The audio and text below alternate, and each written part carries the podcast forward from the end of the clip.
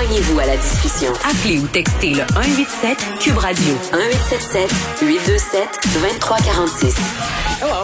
Bon, Danny qui ramasse la vieille vaisselle de Vincent. Euh, Antonin Mousseau-Rivard est avec nous. On en parlait justement hier avec Danny Saint-Pierre, chef propriétaire du restaurant Le Mousseau, qui a pris euh, la décision de fermer euh, le très prisé restaurant Le Petit Mousseau. les deux restos étaient dans la même bâtisse sur la rue Ontario euh, à Montréal. Antonin, salut. Bonjour.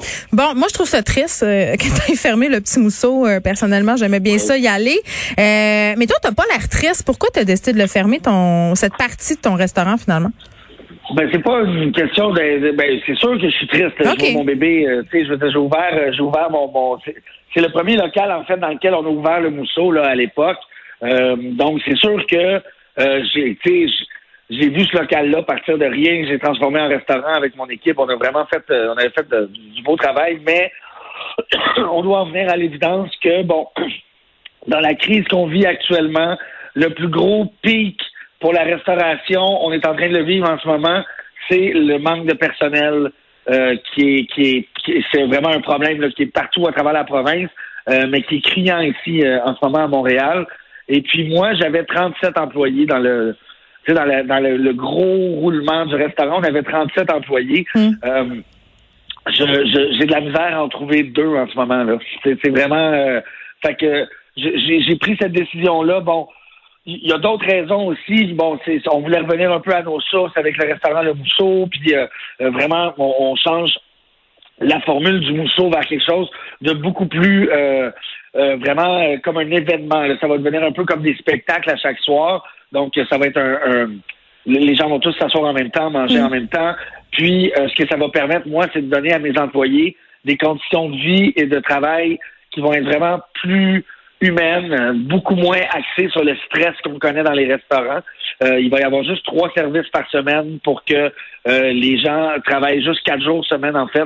Il y a, il y a trois services et une journée de préparation. Donc, ça donne un, ça permet d'avoir une vie à l'extérieur du restaurant. Et je pense que c'est la chose la plus importante qu'on est en train de faire dans, le tournant de cette mm. crise-là, c'est de réaliser en fait qu'il faut faire attention aux gens qui travaillent dans les cuisines parce qu'il y en a de moins en moins.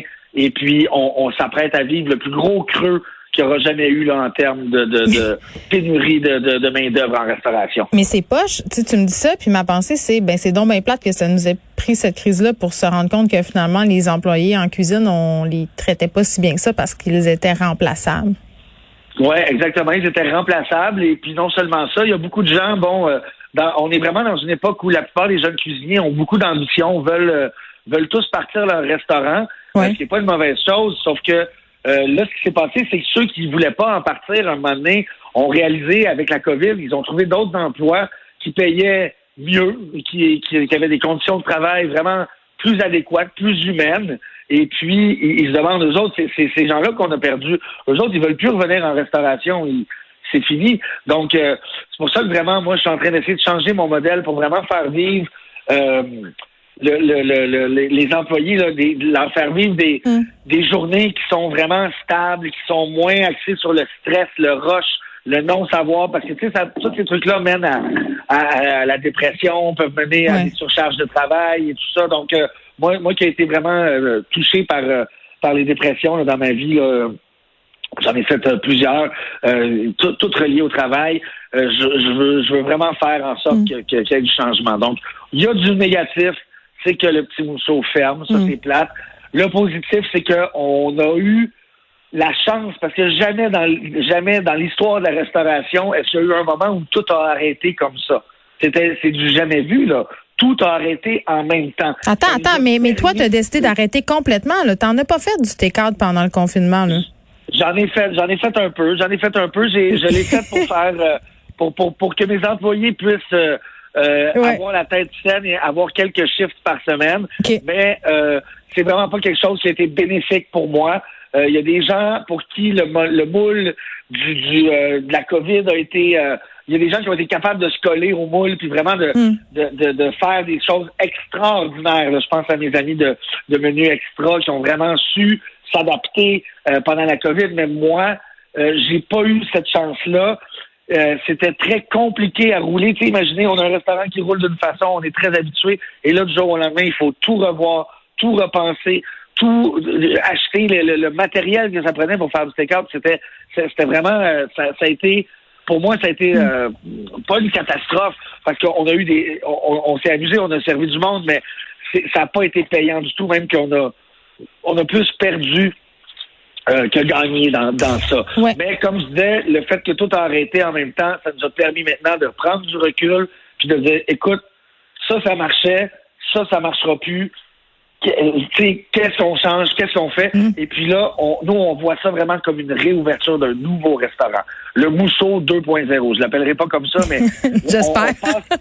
Oh, non, non, non, c'est horrible.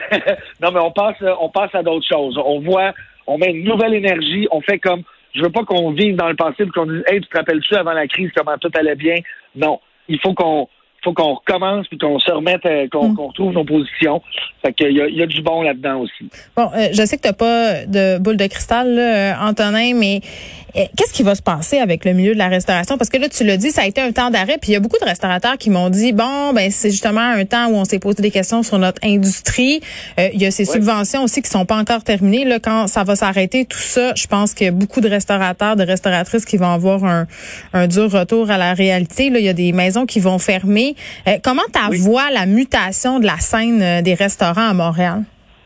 Ben, je, je sais pas. Je m'en pose souvent la question. Euh, comme tu dis, j'ai pas de boule de cristal, mais j'ai l'impression que j'ai l'impression que ça va. Le, visage de la restauration va changer. Tu sais, tout le monde se demande tout le temps est-ce que le take-out ou les ou les les, les, les repas un peu prêts à cuisiner à la maison, est-ce que ça va rester aussi fort qu'en ce moment? Est-ce que les gens vont euh, aller au restaurant ou peut-être voir une nouvelle façon de passer un beau vendredi soir hmm. en commandant une boîte d'un restaurant. Est-ce qu'il faut continuer à vivre là-dedans ou pas? Ben, moi, je pense pas. Euh, je pense pas que ça ben, va. Tu es prêt à payer 200 pièces pour un T4 de restaurant parce que le restaurant n'existe pas? Le restaurant, c'est beaucoup, euh, c'est davantage que la nourriture qu'on te sert, tu le sais, là, je veux dire. oui, c'est l'expérience et l'ambiance. Toi, tu as décidé qu'il n'y aurait pas de serveur dans ta nouvelle affaire. Pourquoi? Ah, alors, ben, écoute, euh, c'est simple.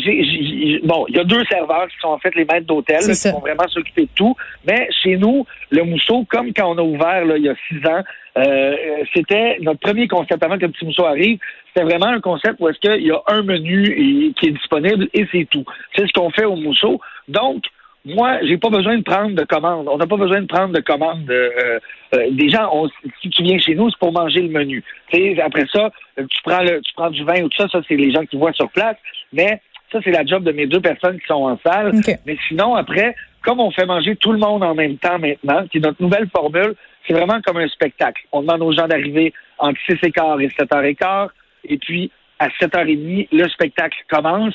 On explique les plats et tout ça. Donc, moi, une fois qu'on est dans la cuisine et que nos plats commencent à être prêts, je vais dans la salle, je commence à expliquer le plat et là, les cuisiniers sortent de la cuisine avec les plats.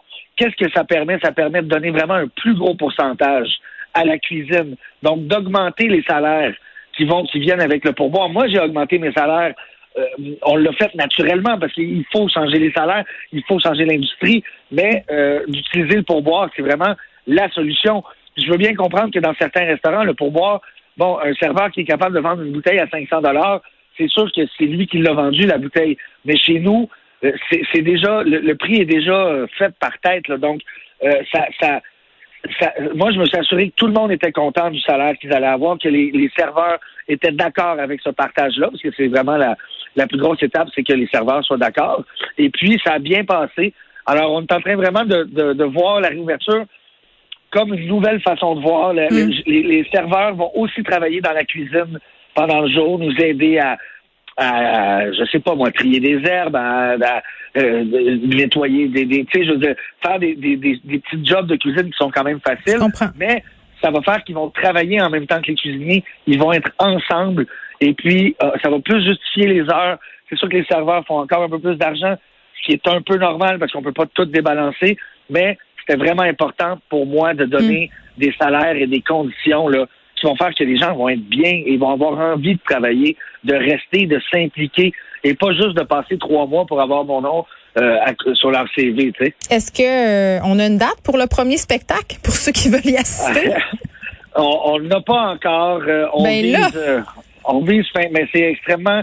Écoute, j'avais j'avais j'ai cinq cinq personnes qui m'avaient dit qu'ils étaient intéressés à travailler qui se sont fait offrir des, des, des, bons salaires dans des, dans des places et puis qui veulent pas laisser tomber parce que les gens sont tellement dans, on est tellement tous dans la dans la, la dèche avec cette histoire-là de pas avoir d'employés que euh, moi, il manque il manque en ce moment à peu près cinq cuisiniers et puis je, on n'arrive pas à les trouver. Donc c'est vraiment moi je veux bien ouvrir, mais faut ouvrir faut ouvrir de la bonne façon aussi. Euh, je, je veux pas que ça soit broche à mm. point, mais euh, on, on, vise fin septembre, début octobre. c'est vraiment ça qu'il faut. Bon, on a très hâte euh, de vous retrouver, Antonin Mousseau-Rivard. Merci, chef propriétaire du restaurant Le Mousseau. On va attendre le Mousseau 2.0 qui ne s'appellera pas comme ça. fin septembre, début octobre, si tout se passe bien. Merci beaucoup. Merci à vous. bye. bye. Bonne journée.